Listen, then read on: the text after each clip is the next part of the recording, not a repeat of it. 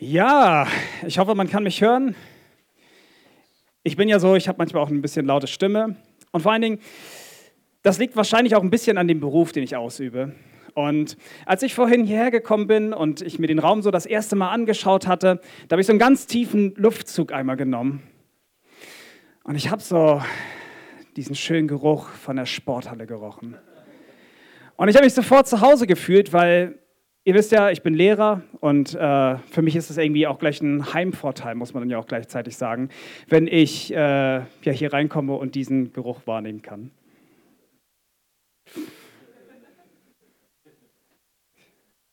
Andi hatte so Themen ähm, uns vorgeschrieben, ja nicht vorgeschrieben, aber es war irgendwie ein guter Hinblick darauf. So, ne? Und ähm, da gibt es ein Statement, was wir gleich lesen werden, was in der Bibel vorkommt. Das heißt, komme ich um, so komme ich um.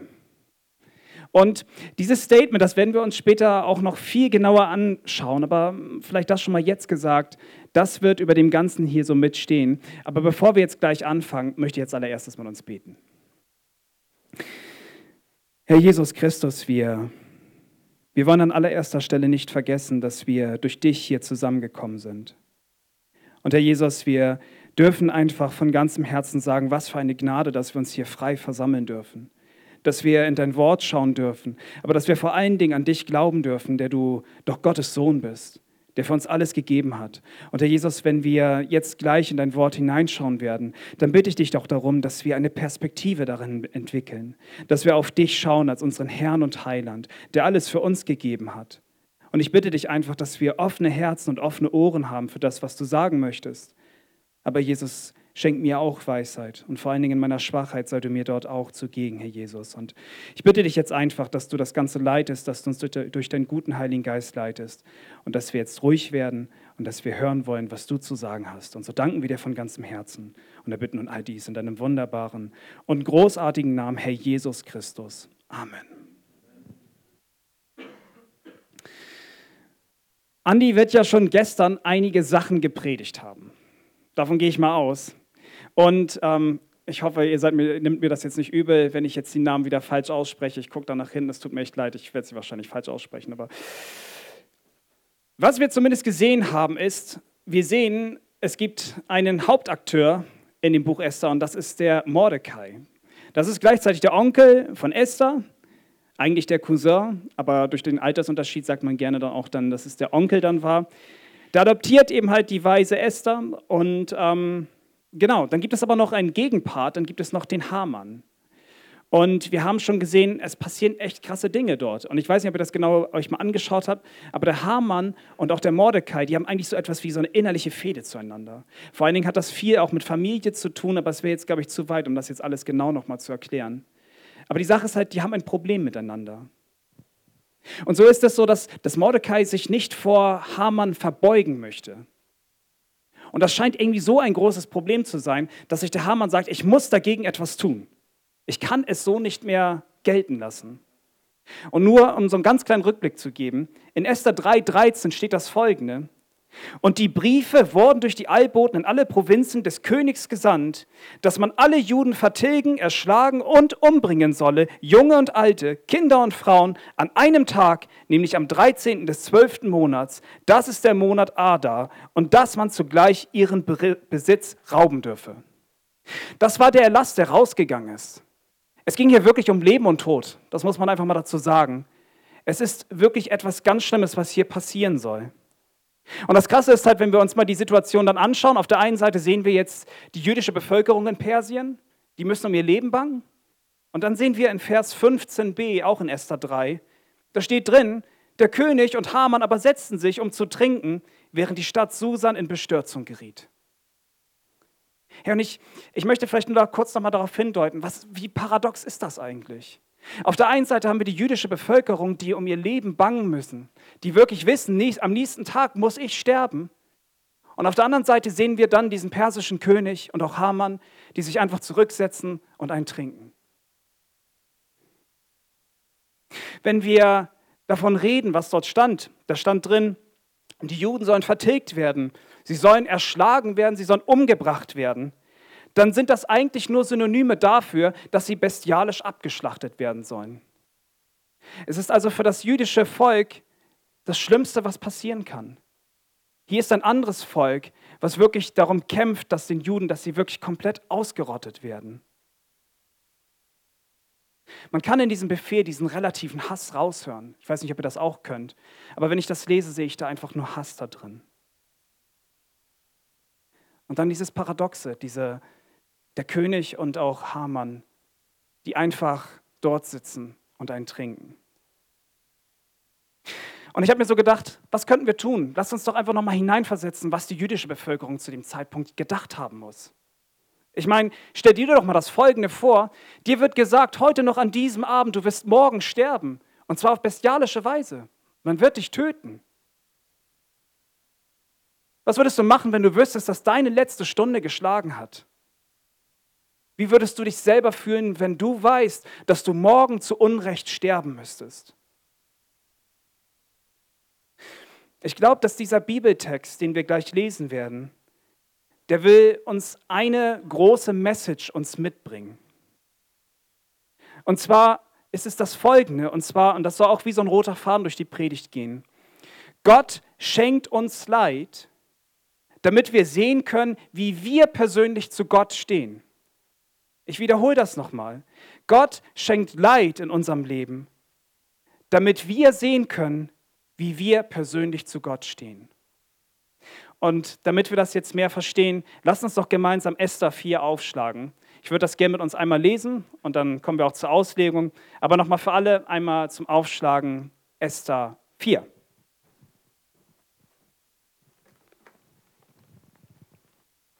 Ich habe immer so ein bisschen Angst, wenn ich die Bibel hier rauflege, dass das hier irgendwie was geht, glaube ich. Gut. Ich lese einmal vor.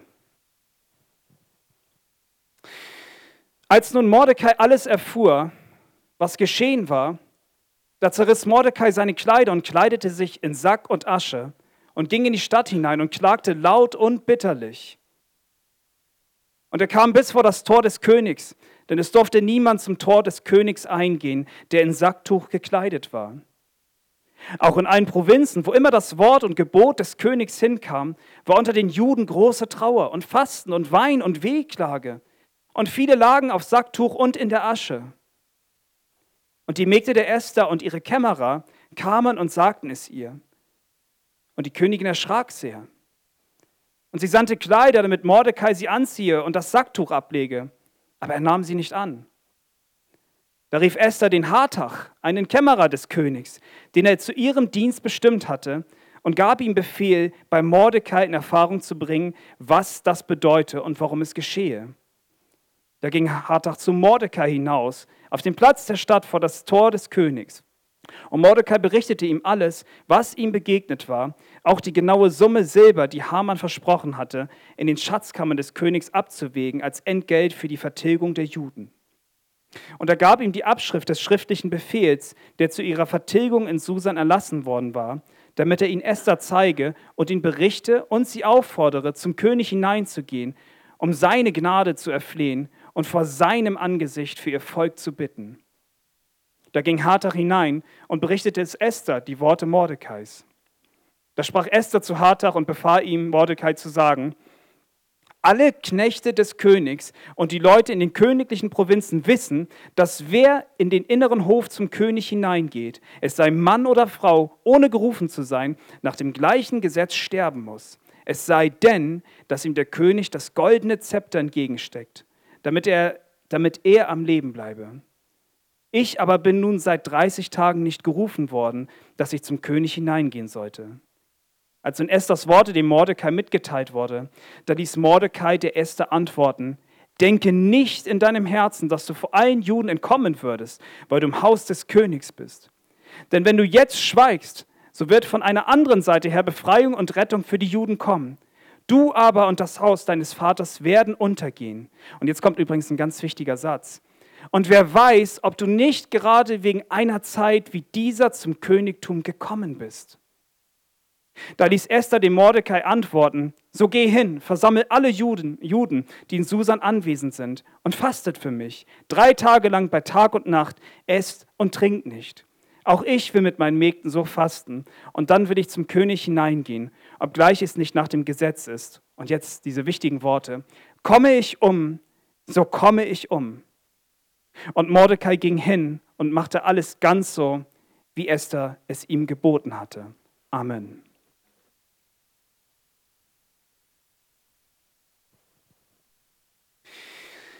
Ich habe eben schon, während ich das vorgelesen hatte, habe ich gesagt, hier sind wichtige Worte innerhalb dieses, dieses Bibelwortes. Und so stechen diese sieben Worte aus der Notlage heraus. Esther sagt, komme ich um, so komme ich um. Und ich dachte so, wow, was ist das für ein Statement? Esther sagt das völlig selbstlos. Ich meine, in diesem Leid, wodurch jetzt gerade das Volk gehen muss, sehen wir Esthers ganz klare Perspektive. Und ich meine, eigentlich, es kann jetzt nur noch zwei Ausgänge geben. Die eine Seite ist, Esther geht zum König rein und es wird alles gut klappen. Oder Esther geht zum König und sie wird sterben. Und nicht nur sie, sondern alle Juden in Persien. Also stelle ich mir persönlich die Frage, Esther, warum tust du das? Warum? Und ich glaube, dass diese Frage sich schon wirklich Tausende von Menschen beziehungsweise Tausende von Christen sich schon gefragt haben, als sie selbst lebensbedrohliche Entscheidungen treffen mussten, wenn es um Jesus Christus ging. Und ich möchte mit euch jetzt auf diese Frage, warum Esther, möchte ich auf Antworten eingehen und drei Facetten über unseren Gott kennenlernen, die Esther wahrscheinlich genauso hatte. Dabei dienen diese drei Punkte uns als roter Faden, sodass wir, wenn wir durch den Predigtext gehen, das immer wieder schauen. Aber so viel sei jetzt nochmal vorher gesagt, äh, gesagt, bevor ich zu den Punkten komme.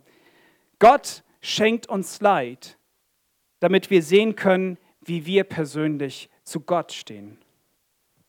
Und so sind meine drei Punkte.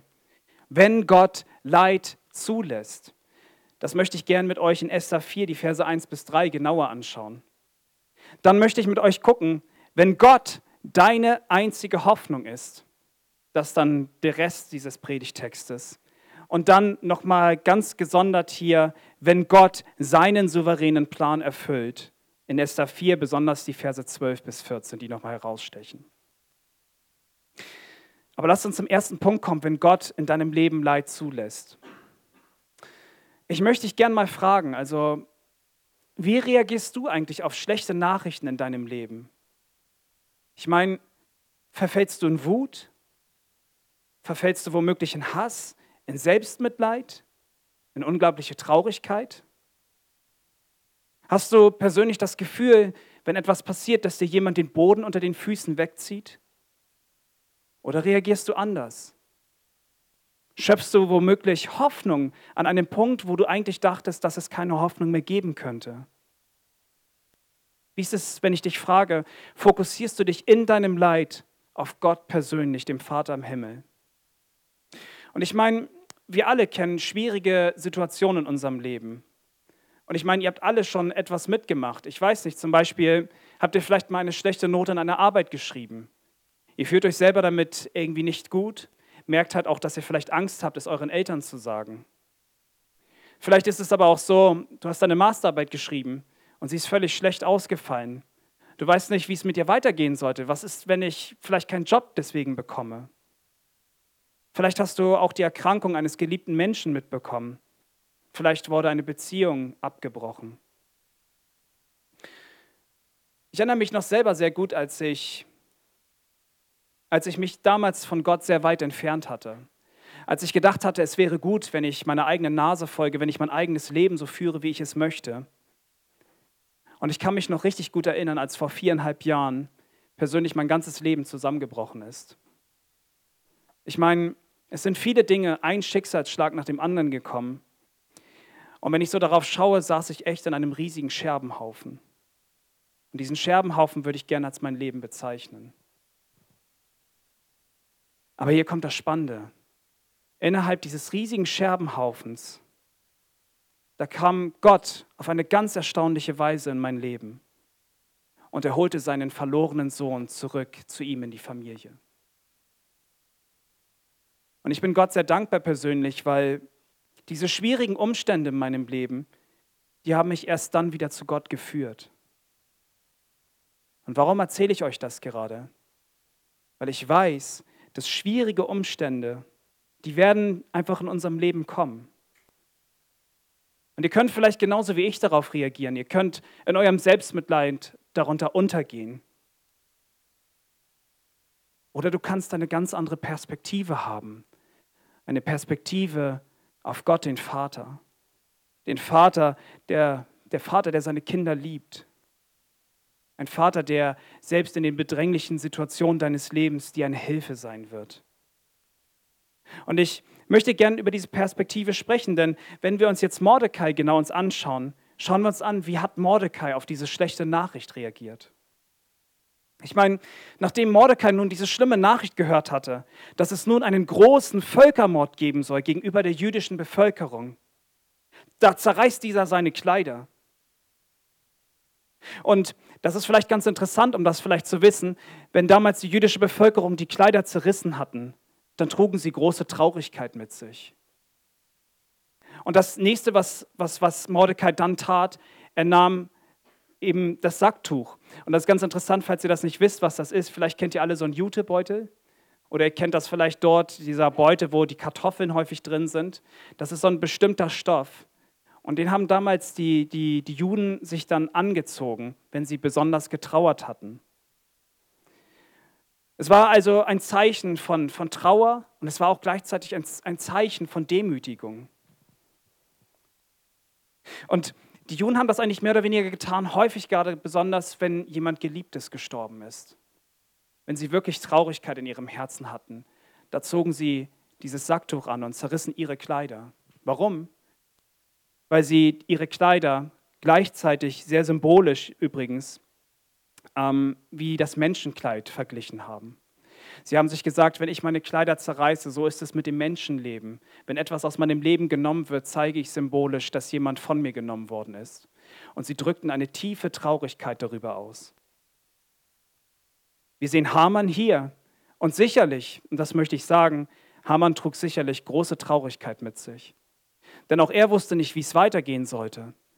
Und vielleicht war für ihn auch im Fokus, er muss sterben, aber sein ganzes Volk muss letzten Endes sterben. Wir sehen also, wenn jemand dieses Sacktuch trägt, dann drückt er unglaubliche Traurigkeit aus. Aber hier ist der springende Punkt. Mordecai trauert, aber Mordecai schließt sich nicht in seinem Zimmer ein. Ich meine, Mordecai hätte jetzt warten können bis auf den nächsten Tag und hätte warten können, bis die Perser persönlich in seinen Raum gekommen wären und ihn dann umgebracht hätten. Aber Mordecai handelt. Und das ist spannend, dass wir das vielleicht sehen, wenn ich euch nochmal genau sage, diesen Satz, den ihr euch einprägen solltet. Gott schenkt uns Leid, damit wir sehen können, wie wir zu Gott persönlich stehen. Mordecai gibt nicht auf, sondern Mordecai handelt. Und hier ist der springende Punkt. Eigentlich bleibt Mordecai nur eine Option. Er muss in dieser Situation, muss er Gott vertrauen und endlich verstehen, dass sein Leben nicht in seinen Händen steht, sondern dass sein Leben in der gewaltigen Hand des gewaltigen Gottes steht. Aber es steht viel auf dem Spiel. Aber nicht zu handeln wird sein Problem nicht lösen. Und ich habe gedacht, wie kann ich das euch greifbar machen? Was wäre vielleicht eine gute Illustration dafür? Aber stell dir doch einfach mal die folgende Situation vor, okay? Und ich glaube, dass wir alle vielleicht mit so einer ähnlichen Situation schon mal zu tun hatten. Stell dir vor, der Zahnarzt würde zu dir kommen und würde dir sagen, hey, du hast ein Loch im Zahn. Und ich meine, die einzige Situation, wie du diesen Zahn retten könntest oder deine einzige Option, die du hast, ist, dass du womöglich eine schmerzvolle Behandlung durchmachen müsstest. Die Frage ist, was wirst du tun? Ich meine, sicherlich, du kannst alles ignorieren und du kannst deinen Zahn einfach auch auf diese Weise verlieren. Aber das ist vielleicht gesagt, nicht zu handeln wird deinen Zahn nicht retten. Und so ist es auch in den schwierigen Situationen unseres Lebens, ja. Löst es etwa dein Problem, wenn du deinem Klassenlehrer einfach nichts davon erzählst, dass dich deine Mitschüler jeden Tag aufs Neue mobben? Wird es dein Problem lösen, wenn du dich in dein Bett legst, aber neben dir die ganzen Rechnungen liegen, die du nicht bezahlen kannst? Löst es dein Problem, wenn du dann die, die Menschen, die du vielleicht liebst, mit denen du aber vielleicht einen Streit hattest, dann nur noch anschweigst nach einem Streit? Und hier, das ist wichtig, Gott möchte an allererster Stelle, und das ist immer das Wichtigste, dass wir ihm persönlich vertrauen. Aber Gott möchte auch, dass wir Verantwortung übernehmen und dass wir handeln, so wie Mordecai es auch tat. Und ich finde, es ist so wichtig, wir, wir lesen eigentlich nichts von Gott persönlich in dem Buch Esther. Aber Gott handelt im Hintergrund, er agiert. Unser Freizeitthema heißt nicht umsonst, umsonst Gott behind oder God behind the scenes. Und hier kommt die wichtigste Message, die wir alle verstehen müssen. Gott lässt Leid zu. Aber die Frage, die ich dir jetzt persönlich stelle, wie stehst du zu Gott persönlich? Und wie, wie, wie siehst du denn das Leid in deinem Leben? Was ist persönlich dein Fokus bei dem Ganzen? Ist es doch etwa das, dass du dich selber an deinem Selbstmitleid zurückziehst? Oder geht es doch womöglich darum, Gott mit deinem ganzen Sein zu vertrauen? Bist du dir sicher, dass Gott auch in den schlimmsten Situationen deines Lebens bei dir sein wird und dass auch Herr über diese Situation sein wird? Glaubst du, dass dieser Gott ein souveräner Gott ist, dem nichts unmöglich ist? Glaubst du das? Und ich frage dich persönlich, kannst du jemals von dir behaupten, dass Gott dich komplett alleine gelassen hat? Und ich denke, dass wir hier eine ganz wichtige Lektion für uns heute lernen. Und zwar eine wichtige Lektion in Mordecais Handeln. Wir sehen an erster Stelle, Mordecai bleibt nicht paralysiert sitzen, sondern er handelt. Und zweitens, Mordecai setzt alles auf eine Karte, und zwar, dass sein Gott, an den er glaubt, souverän ist.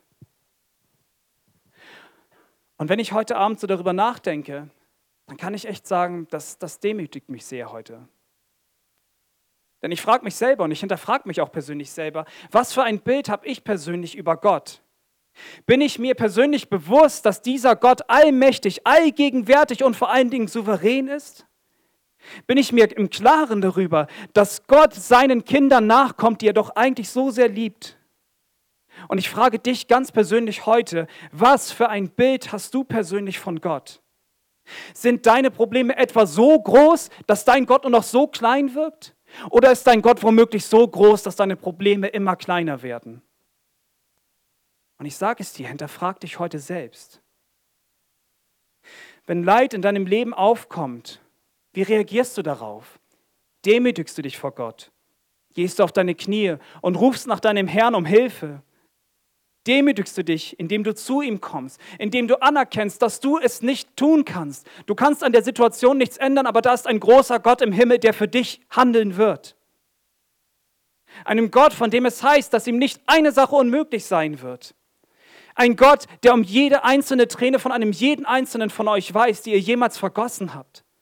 Aber dieser Gott ist dieser eine einzig wahre Gott und er wird handeln. Und bist du dir bewusst, dass dieser Gott dir auch in deinem Leid, was du gerade trägst, auch dir begegnen wird? Und hier ist der springende Punkt. Mordecai hätte sich komplett zurückziehen können. Er hätte auf sein Todesurteil einfach warten können. Doch er tat es nicht. Und ich muss auch sagen, es reicht nicht, wenn wir uns einfach zurücksetzen. Es reicht nicht, wenn Leid in unser Leben kommt, wenn wir einfach nur mit verschränkten Armen dort sitzen. Trauern, das ist eine ganz andere Sache. Trauern hat eine Zeit auch im Leben. Selbst Salomo sagt es selbst, dass Trauern auch im Prediger 3, sagt er, dass auch das Weinen auch seine Zeit haben wird. Aber wie sieht es mit deinem eigenen Selbstmitleid aus? Drängst du dich selber nur weiter in den Vordergrund, siehst deine eigene Situation, dass es dir so schlecht geht? Oder hast du nicht womöglich diese Perspektive, dass dort ein Gott ist, der für dich kämpft? Da ist ein Gott, der seinen Sohn für dich hat sterben lassen. Da ist ein Gott, der hat dir persönlich den Heiligen Geist gegeben. Jemand, von dem es heißt, dass er ein Tröster ist, der in diesen schlimmen Situationen deines Lebens auch für dich da sein wird, der eine treibende Kraft für dich darin ist. Ein Gott, der uns daran erinnert, dass wir nicht alleine sind. Ein Gott, der Gemeinschaft für uns geschaffen hat, sodass wir füreinander da sein dürfen, selbst in den schlimmsten Stunden unseres Lebens. Wie sehr habe ich das geschätzt, wenn Menschen mich manchmal aufgefangen haben, Christen, die darum wussten, dass es mir nicht gut ging, die für mich da waren, die mich angerufen haben, die für mich gebetet haben, die mit mir geweint haben, hey, das sind die besten Menschen, die ich wirklich kennengelernt habe. Und das war Gott, weil er diese Menschen in dein Leben gestellt hat. Und ich weiß, dass wir alle Krisen in unserem Alltag haben. Aber gehst du mit dieser Perspektive zu Gott hin, dass dieser Gott immer das Beste für dich möchte? Und ich war sehr erstaunt darüber. Ich bin in letzter Zeit viel die Psalmen durchgegangen. Ich habe viel gelesen, vor allen Dingen, weil es um das Thema Perspektive in meinem Leben ging. Asaf schreibt selber im Psalm 73, die Verse 24 und 26. Dort sagt er, Du, das sagt er zu Gott, du leitest mich nach deinem Rat und nimmst mich danach in Herrlichkeit auf. Wen habe ich im Himmel außer dir? Und neben dir begehre ich nichts auf Erden. Wenn mir auch Leib und Seele vergehen, so bleibt doch Gott ewiglich meines Herzens Fels und mein Teil.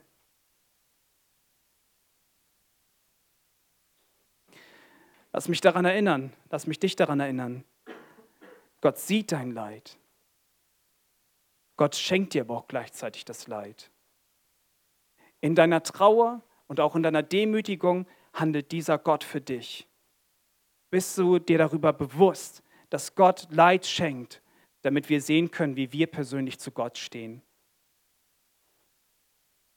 Doch wenn ich jetzt gleich, wenn wir in die Geschichte wieder reingucken, was machst du nun persönlich, wenn du jetzt gerade an diesem Punkt angekommen bist und du wirklich richtig große Trauer in deinem Leben trägst? Was, wenn diese Worte dich heute richtig treffen und du dich auch ein wenig wie die Juden fühlst, die darum wussten, dass sie vielleicht den einen oder anderen Tag jetzt sterben müssen, die diese schreckliche Nachricht gehört haben? Häufig magst du das Gefühl haben, ich bin so abgeschnitten von Gott, ich bin so weit fern von ihm. Vielleicht fühlst du dich genauso abgeschnitten wie Mordecai zu Esther. Und ich möchte heute Mut machen, dass Gott immer deine einzige Hoffnung bleibt was mich auch zu diesem zweiten Punkt bringt, wenn Gott deine einzige Hoffnung im Leben ist. Wenn wir in den Predigtext wieder reinschauen, die einzige Person, die wirklich hätte Einfluss nehmen können, die Handlungsspielraum hatte, das war jetzt Esther selber. Doch Esther, sie war so weit weg. Sie war an dem Königshof. Mordecai konnte nicht einfach an den Königshof kommen. Vor allen Dingen, weil er im Sacktuch gekleidet war, durfte er sowieso nicht dorthin. Und die Frage ist halt so, kennst du dieses Gefühl, machtlos in deinem Leben zu sein? Wenn dich Probleme und Herausforderungen dich einnehmen, wenn Versuchungen in deinem Leben kommen, wenn sie auf dich einprasseln und einfach nicht stoppen wollen, kennst du dieses Gefühl, wenn du an der Einbahnstraße deines Lebens sitzt? Und hier kommt Mordecai und er tut etwas richtig Merkwürdiges. Zumindest auf ersten Blick etwas sehr Merkwürdiges. Er kleidet sich im Sacktuch und geht in die Stadt hinein und er, er klagt laut und bitterlich. Und ich, ich habe mir auch gedacht, stell dir mal das Folgende vor, okay? Stell dir mal das Folgende vor, ihr, ihr, ihr habt vielleicht einen Star, den ihr besonders toll findet, vielleicht einen Influencer oder sonst was. Und stellt euch mal einfach vor, der würde seine Kleider zerreißen und der würde sich auch in so einem Jutebeutel sich dann anziehen und er würde in die Hamburger City laufen. Also ich bin mir ziemlich sicher, dass der, wenn er wirklich sehr berühmt ist oder die, wer auch immer, dass es auf jeden Fall richtig viele Posts dazu geben wird. Instagram wäre davon voll, YouTube wäre davon voll, alle anderen sozialen Netzwerke wären davon voll. Damals war es aber nicht so einfach. Damals gab es nicht diese sozialen Netzwerke. Damals gab es aber hinter dem Rücken Tuscheln. Und das ist interessant, weil Mordecai nämlich genau das tut.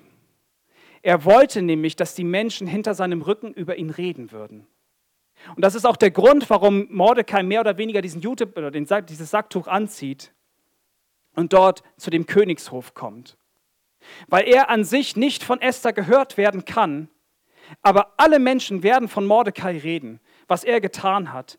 Und diese Nachricht wird letzten Endes auch zu Esther gehen. Mordecais letzte Hoffnung war Esther. Weil Politik nun mal, die spielt sich nun mal im Königshof ab. So ist es auch in unserem Land. Am Bundestag, dort spielt sich Politik ab. Aber Esther musste ihren Onkel hören. Und wenn ich das jetzt schon mal vorwegnehmen darf an jeden einzelnen von uns, Esther war ganz sicherlich nicht am falschen Ort, sondern sie war am richtigen Ort zum richtigen Zeitpunkt. Die Beamten und die Mägde von Esther, die kamen zu ihr und die berichteten ihr von diesem erschreckenden Ereignis. Die erzählten ihr, dass ihr Onkel doch womöglich von Sinn ist. Und damit das halt nicht allzu peinlich ist, schickt Esther einfach Kleidung, weil sie sagt, komm schon, bitte, zieh diese Kleidung an. Das ist schon peinlich genug. Das Problem war aber, Esther war so weit weg an dem Königshof. Sie hat einfach nicht mitbekommen, wie es gerade in Persien zuging. Sie hat überhaupt nichts von diesem Erlass mitbekommen, dass an dem nächsten Tag alle sterben sollten. Sie wusste nichts davon, dass all ihre Mitbef also mit äh, Leute, die Juden eben halt ausgerottet werden sollten. Und was so spannend ist, wir sehen dann so ein Ping-Pong-Spiel. Wir sehen so ein Ping-Pong-Spiel, was dann weiter in den Predigtext geht zwischen Mordecai und Esther, die sich immer wieder gegenseitig solche Nachrichten zukommen lassen.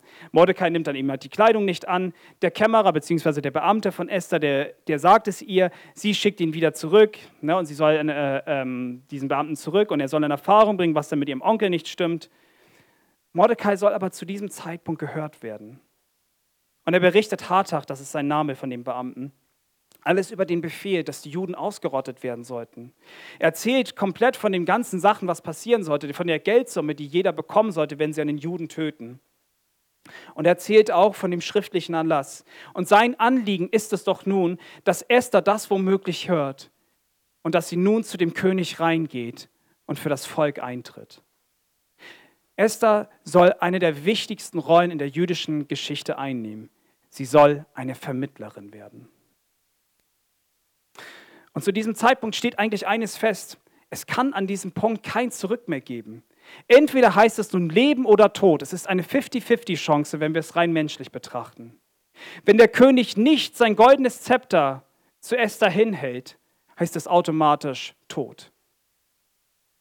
Doch wenn er das hinhalten sollte, bedeutet es Gnade.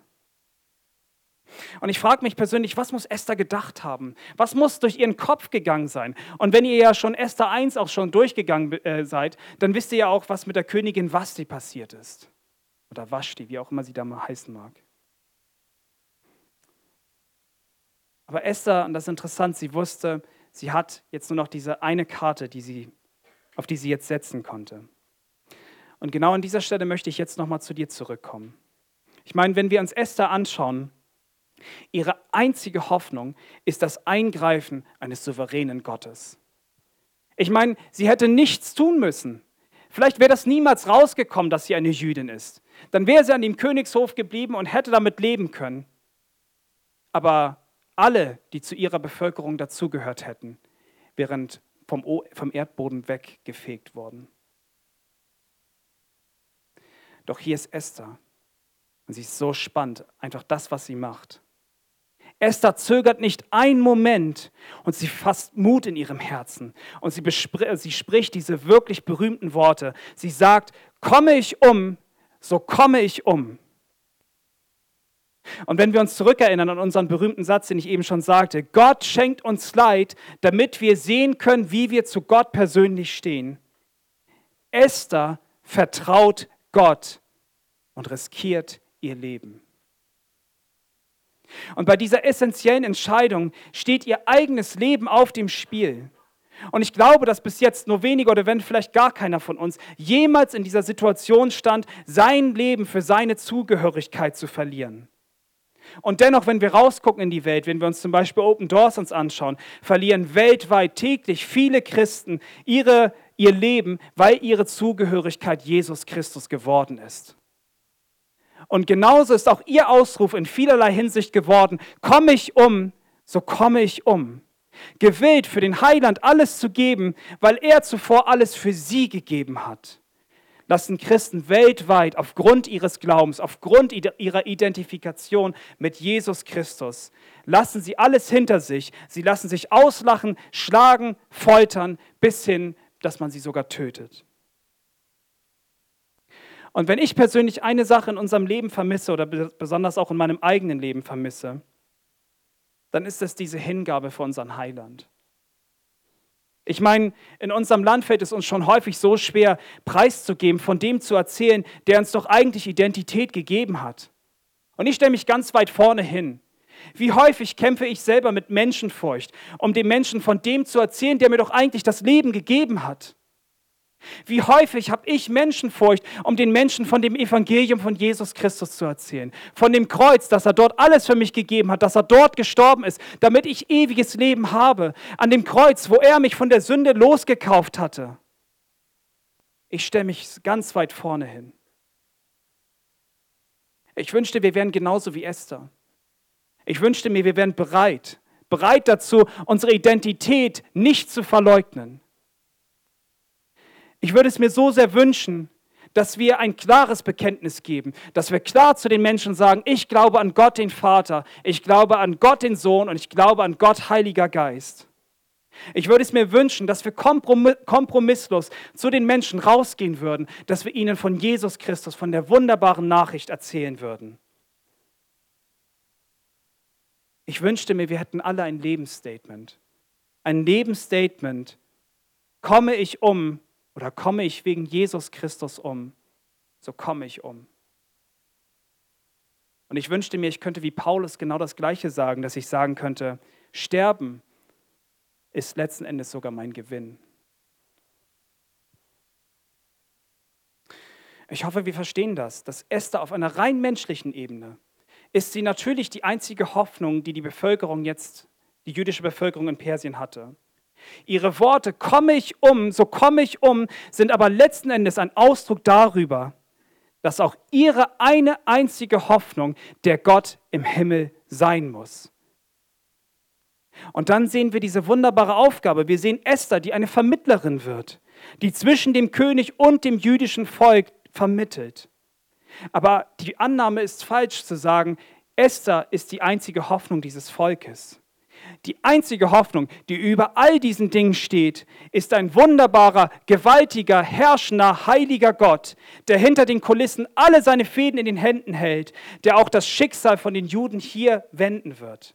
Er alleine steht über all diesen Dingen, denn alle Rettung geht von diesem gewaltigen Gott aus.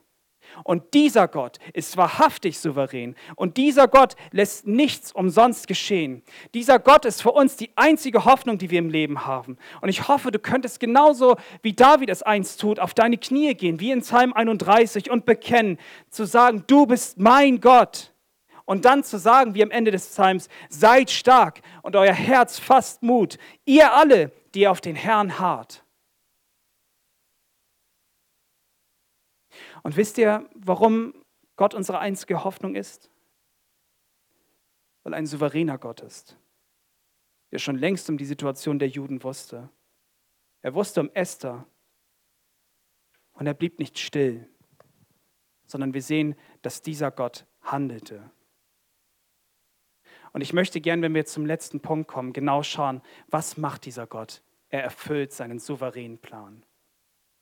Mein dritter Punkt, wenn Gott einen souveränen Plan verfolgt. Und da vor allen Dingen die Betrachtung nochmal auf Esther 4 und dann die Verse 12 bis 14. Vielleicht guckt ihr nochmal mit mir mit rein. Ich möchte euch das nochmal gerne vorlesen, dass wir genau uns anschauen, was passiert hier genau. Hier passiert etwas ganz Großes.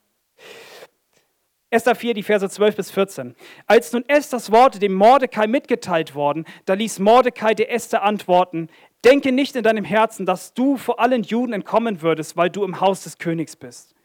Denn wenn du jetzt schweigst, so wird von, ein, äh, so wird von einer anderen Seite her Befreiung und Rettung für die Juden kommen. Du aber und das Haus deines Vaters werden untergehen. Und jetzt kommt das Interessante, die Frage dahinter. Und wer weiß, ob du nicht gerade wegen einer Zeit wie dieser zum Königtum gekommen bist. Es ist spannend, wenn wir das nochmal anschauen. Es ist so spannend. Esther ist genau zum richtigen Zeitpunkt an dem richtigen Ort. Gott macht nicht mal einen Fehler. Und auch wenn es manchmal bei dir genauso aussieht, als würde alles aus den Fugen geraten, sage ich dir, macht Gott nicht mal einen Fehler, weil er eher einzigartig und souverän ist. Und Gott stellt uns manchmal auch in Situationen in unser Leben, weil er uns genau dort haben möchte. So wie Esther zu dem Zeitpunkt an dem Königshof sein sollte, um zu handeln, so kann es auch sein, dass Gott dich auch in so manche Situation hineinlegt, weil Gott dich ganz aktiv dort nutzen möchte. Und im Buch Esther ist eine Message wirklich da über. Wir sollen verstehen, dass Gott einen souveränen Plan mit seinem Volk hat. Und ich meine, wie hoch ist die Wahrscheinlichkeit schon? Da ist eine Weise, die kommt an den Königshof und erlangt dann auch noch Gnade. Das klingt wie so eine Cinderella-Märchengeschichte. Doch unsere Esther ist eine kompromisslose Kämpferin. Und sie ist nicht umsonst an dem Hofe des Königs, sondern weil Gott sie dort haben wollte, um ein großes Volk am Leben zu erhalten. Und das möchte Gott von uns, dass wir das verstehen, dass wir eine Perspektive auf ihn haben sollten, dass er in uns arbeitet, dass wir, auf ihn, dass wir uns auf ihn fokussieren können, dass wir, in, also ich will sagen, unsere ganze Hoffnung wirklich in ihm suchen, in Gott selbst. Und vielleicht habt ihr das schon gemerkt in dem Predigtext.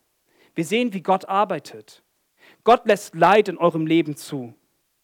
Doch er möchte, dass wir tief und entschlossen ihm kompromisslos vertrauen und ihn auf unseren Wegen erkennen, um zu schauen, sein, den Plan, den er letzten Endes gefasst hat, dass er den damit erreichen wird. So wissen wir auch schon aus den Psalmen. In Psalm 46, 11 heißt es, seid still und erkennt, dass ich Gott bin. Ich werde haben sein unter den Völkern. Ich werde haben sein auf der Erde. Und in Sprüche 3,6 heißt es, erkenne ihn auf all deinen Wegen, so wird er deine Pfade ebnen. Und vor kurzem las ich einen sehr interessanten Artikel in Desiring God. Und da sprach John Piper darüber zu sagen, verpasst deinen Esther-Moment nicht in deinem Leben. Was meine ich damit? Esther war genau zum richtigen Zeitpunkt an dem richtigen Ort und Esther handelte. Sie sagte, komme ich um, so komme ich um. Aber was bedeutet das für uns? Ich erinnere mich an eine, gerade an ein Gespräch, was ich mit einer Arbeitskollegin hatte, mit einer anderen Lehrerin. Und sie saß dort und sie erzählte mir von ihren Schicksalsschlägen. Sie erzählte gerade von den schlimmen Dingen, die gerade bei ihr passiert sind. Und ich muss echt sagen, ich war echt betroffen, als ich von dem nächsten Schicksalsschlag gehört habe und dann nochmal von dem nächsten. Und ich habe so innerlich gebetet, ich habe innerlich gebetet, bitte Gott, gib mir Kraft dafür, dass ich hier doch irgendwie was erzählen kann, irgendwie eine Kleinigkeit, gib mir irgendetwas. Nachdem sie fertig war und eigentlich auch kurz den Tränen ganz nah war, da meinte ich halt so, ich möchte gern für dich da sein, aber an allererster Stelle möchte ich für dich beten. Ich glaube an einen Gott, der Wunder tut, der große Dinge tut und ich möchte wenn es für dich in Ordnung ist. Muss auch nicht hier sein, wie du möchtest, aber ich möchte dich gerne meine Gebete einschließen. Verpasst diesen Esther-Moment nicht. Gott tut wunderbare Dinge da drin. Es wirklich alle Gründe, die wir so kennen, alles hat seinen Grund bei diesem souveränen Gott. Gott wollte mit Esthers Position zeigen, dass er über alle Dinge steht und dass auch kein Haman und auch kein Ahasveros, zumindest dieser persische König, ich kann seinen Namen nicht aussprechen, er kann die Geschichte des jüdischen Volkes nicht schreiben. Er kann aber auch die Geschichte von Persien nicht schreiben. Und keiner von denen kann die Geschichte dieser Menschheitsgeschichte schreiben. Ganz alleine Gott schreibt diese Geschichte. Und egal welche Herausforderungen dich in deinem Leben treffen, Gott ist souverän über dein Leben, nicht du.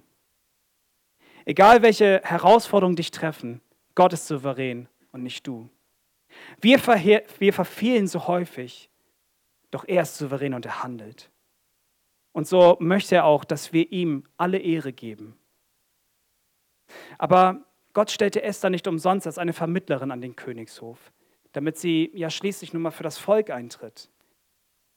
Und ich meine, nur noch mal zur Erinnerung, Esther stand davor, jetzt zu sterben. Zumindest das Volk stand davor zu sterben und sie vielleicht auch. Sie sollten alle auf bestialische Weise abgeschlachtet werden. Aber hier kommt nochmal dieses kompromisslose Statement, was sie gibt, dieses Commitment. Wenn sie sagt, komme ich um, so komme ich um.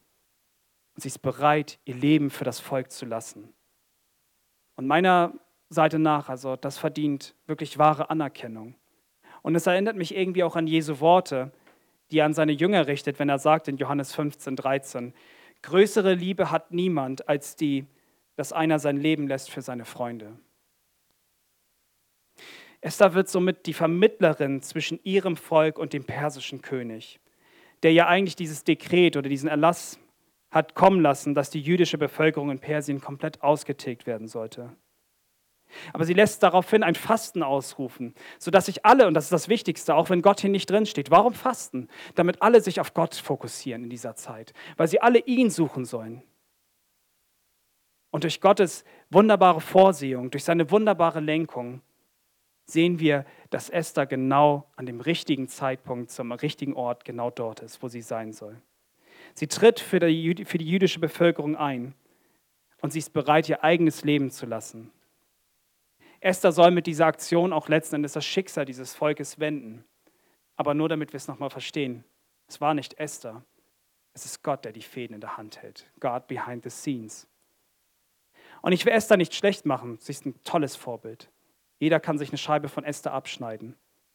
Doch auch Esther konnte nicht das Schicksal dieser Menschheitsgeschichte abwenden. Sie konnte nicht die, das, eigentlich diese Situation der Juden abwenden. Und vor allen Dingen, Esther hätte auch niemals die größte und schlimmste Sache abwenden können. Und zwar, dass wir alle verdammt sind. Und das bringt mich zu unserem Heiland, von dem wir auch sagen, dass er ein Vermittler ist. Lass mich am Ende dieser Predigt nochmal das ausrufen, und zwar die wichtigste Message hier in diesem Predigtext. Und zwar, dass Jesus Christus der beste Vermittler auf der ganzen Welt ist. Wenn wir in 1. Timotheus 2, Vers 5 schauen, schaut mal in, den Predigt, äh, in diesen Text auch mal rein. Vielleicht mal in eurer Stillenzeit oder wenn ihr es schafft, es aufzuschlagen. Ich lese es vor. Richtig krass, was für Worte da drin stehen. Dort steht drin, denn es ist, es ist ein Gott und ein Mittler zwischen Gott und den Menschen, der Mensch Christus Jesus, der sich selbst als Lösegeld für alle gegeben hat. Und jetzt kommt es, passt auf, das ist so spannend. Jetzt steht dort, das ist das Zeugnis zur rechten Zeit.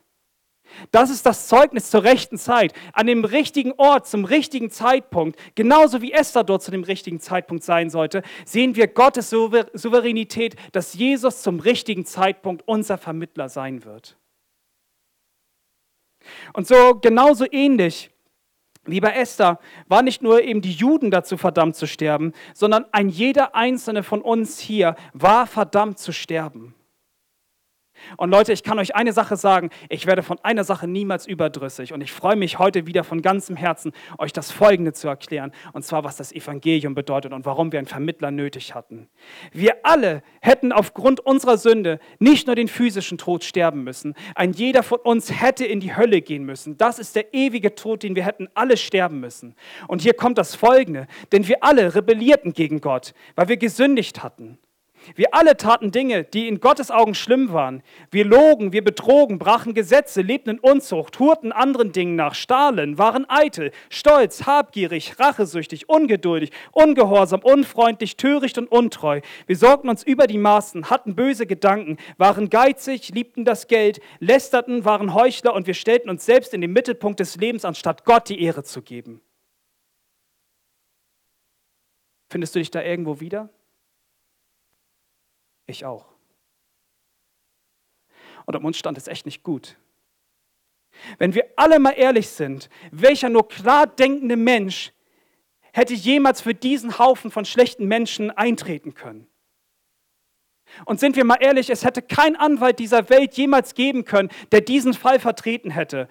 Wie ich meine, was sind das denn eigentlich auch für, für paradoxe Zuversichten, wenn man weiß, dort ist der heilige, gewaltige, große Gott und da bin ich. Ich, der gesündigt hat, der nicht so sein kann wie Gott. Ich stehe diesem größten Gott gegenüber und ich bin hier klein mit der Sünde. Ich habe gegen ihn gesündigt, ich habe ihn ins Gesicht gespuckt. Was, was für ein Fall. Ich hätte nichts tun können. Ich hätte dafür in die Hölle gehen müssen. Es kostete den Tod eines schuldlosen Mannes, der gesagt hat, ich werde auch über dein Schicksal werde ich zwischen dir und meinem Vater vermitteln. Und wenn eine Sache über dem Ganzen steht heute in diesem Predigtext, dann das folgende. Esther war eine tolle Vermittlerin, aber Jesus war der bessere Vermittler. Und Jesus ist auch in der Gegenwart bis hin zur Zukunft. Er ist der bessere Vermittler und er wird der bessere Vermittler sein. Jesus wurde unser Vermittler an dem Kreuz von Golgatha, als er sein Leben dort ließ als er im Gegensatz zu Esther tatsächlich sterben musste. Doch sein Tod war wichtig für uns alle. Und damit wir endlich einen Vermittler haben konnten, musste Jesus selber sterben. Erst dann konnte er wirklich zu seinem Vater gehen und sagen, ich habe die Sünde auf mich genommen. Ich habe alles auf mich genommen. So. Und ich bin dann erst letztendlich dann auch gestorben. Aber dann hat er gesagt, nun sind sie schuldlos und ich vermittel dazwischen. Das ist das, was Jesus tat. Gott schenkt uns Leid, damit wir sehen können, wie wir zu Gott stehen. Und wisst ihr, wie Jesus in seinem größten Leid, in dem größten Leid der Menschheitsgeschichte stand, wie er zu Gott stand? Jesus gab sein Leben. Und an diesem denkwürdigen Tag machte Gott nicht einen einzigen Fehler. Jesus, unser Vermittler zwischen dir und Gott, er wurde an das Kreuz von Golgatha genagelt. Zwei Pflöcke wurden durch seine Hand geschlagen und das Blut floss. Und nicht nur, und das kann ich euch sagen und bestätigen, nicht ein Tropfen seines Blutes floss jemals umsonst. Bis zum bitteren Ende nahm Jesus Gottes Zorn auf sich. Er nahm deine und meine Schuld. Und mit seinem teuren Blut erkaufte er uns bis zum Rest. Er hat wirklich alles dafür gegeben. Es kostete das Leben des wahrhaftigen Sohn Gottes. Wenn es jemals eine Situation in dem Leben eines Menschen gegeben hätte, in der alles aus den Rudern hätte laufen können, dann doch dieser eine Tag, wo der wahrhaftige Sohn Gottes sein Leben ließ. Aber heute möchte ich mit absoluter Entschlossenheit sagen, dass der souveräne Gott von Anbeginn der Zeit auch diesen Tag sah, an dem sein Sohn Jesus Christus sterben würde. Und wenn der souveräne Gott dieses tödliche Dekret, was den Juden gegenüberstand, wenn er sie daraus retten möchte, dann wird er es tun. Wenn der souveräne Gott dich auch in die tiefste Bedrängnis bringt, dann wird er aber auch gleichzeitig für dich da sein und dich begleiten. Und wenn dieser souveräne Gott auch innerhalb dem Tod, den du eigentlich hättest sterben müssen, seinen Sohn Jesus Christus sterben lässt, um dich zu retten, dann kann ich nur eines ausrufen, unser Gott ist der eine souveräne Gott. In Psalm 115, 13 heißt es nicht umsonst, aber unser Gott ist im Himmel. Er tut alles, was ihm wohlgefällt. Und so schließt uns Gott seinen souveränen Plan auf, dass er seinen Sohn hingeben würde und dass es schließlich nur Jesus sein wird, der zwischen dir und Gott vermitteln kann, so wie es Esther damals zwischen dem persischen König und dem Volke tat. Es war sein Plan, uns alle zu retten. Und wenn wir uns später das Ende der Geschichte uns von Esther anschauen dürfen, dürfen wir wissen, dass Gott hinter den Kulissen nicht einen einzigen Fehler gemacht hatte, sondern dass seine souveräne Hand alle Fäden immer in den Händen behielt und diese Geschichte so wunderbar wendete. Und ich hoffe, wenn wir diesen Gott so betrachten, dass wir, wenn wir nochmal auf Jesus schauen, auch so ein Commitment abgeben könnten. Wenn wir diesen Gott so betrachten, wie ich ihn heute dargestellt habe, wünschte ich mir von Herzen, dass wir auch sagen könnten, komme ich wegen Jesus um, so komme ich um. Zum Schluss. Ich weiß nicht, wie es dir geht, aber als ich diese Predigt vorbereitet hatte, da wollte ich einfach Gott noch mal kennenlernen. Ich wollte ihn einfach anbeten, weil, weil es so fantastisch ist, einfach das zu sehen, was er getan hat. Ich möchte einfach noch lernen, diesen Gott noch mehr zu lieben. Dieser Gott weiß um all dein Leid in deinem Leben.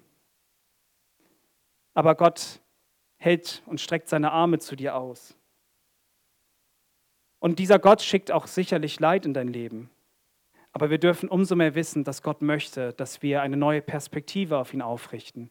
Dass wir wissen, dass er unsere einzige Hoffnung ist und dass er ein souveräner Gott ist. Unsere ganze Perspektive sollte auf den gewaltigen König Jesus Christus ausgerichtet sein. Und wir dürfen tatsächlich feststellen, dass dieser Gott souverän ist und einen wunderbaren Plan hat. Und deswegen möchte ich dich fragen, ganz praktisch am Ende hier, wem vertraust du in deinem Leid? Vertraust du dir selbst oder vertraust du Gott? Bist du kompromisslos, auch in deinem Leid, Jesus Christus nachzufolgen und dem Vater zu vertrauen? Und ich denke, keiner von euch sitzt heute umsonst hier. Ich glaube, ihr seid alle zum richtigen Zeitpunkt an dem richtigen Ort. Ich glaube, dass wir einen wunderbaren Gott haben, der dich von ganzem Herzen liebt und der auch die krassen Schicksale, die du vielleicht in deinem Leben hast, auch wendet, weil er Commitment zu dir hat, weil er sein Commitment gezeigt hat, weil er seinen Sohn Jesus Christus gegeben hat. Und dieser Gott wird auch bei dir sein. Und egal, ob du heute hier bist, ob du sagst, ich bin total traurig, ich habe gerade Leid in meinem Leben, dieser Gott ist da. Egal, ob du sagst, ich bin total glücklich gerade, dieser Gott liebt dich. Und egal, ob du vielleicht diesen Gott noch nicht kennst, glaub mir, und das sage ich mit ganz großer Voraussicht, Keiner von euch sitzt heute umsonst hier. Und so möchte ich am Ende nur noch sagen, wenn du Fragen hast, klar, komm gerne zu mir. Aber wir haben echt einen gewaltigen Gott. Es gibt keinen größeren Gott. Er ist wirklich der Allergrößte. Es ist wunderbar, das zu sehen. Und am Ende möchte ich wirklich diesen heiligen, wunderbaren Namen dieses Gottes noch einmal loben. Und so möchte ich am Ende sagen, in Jesu wunderbaren Namen. Amen.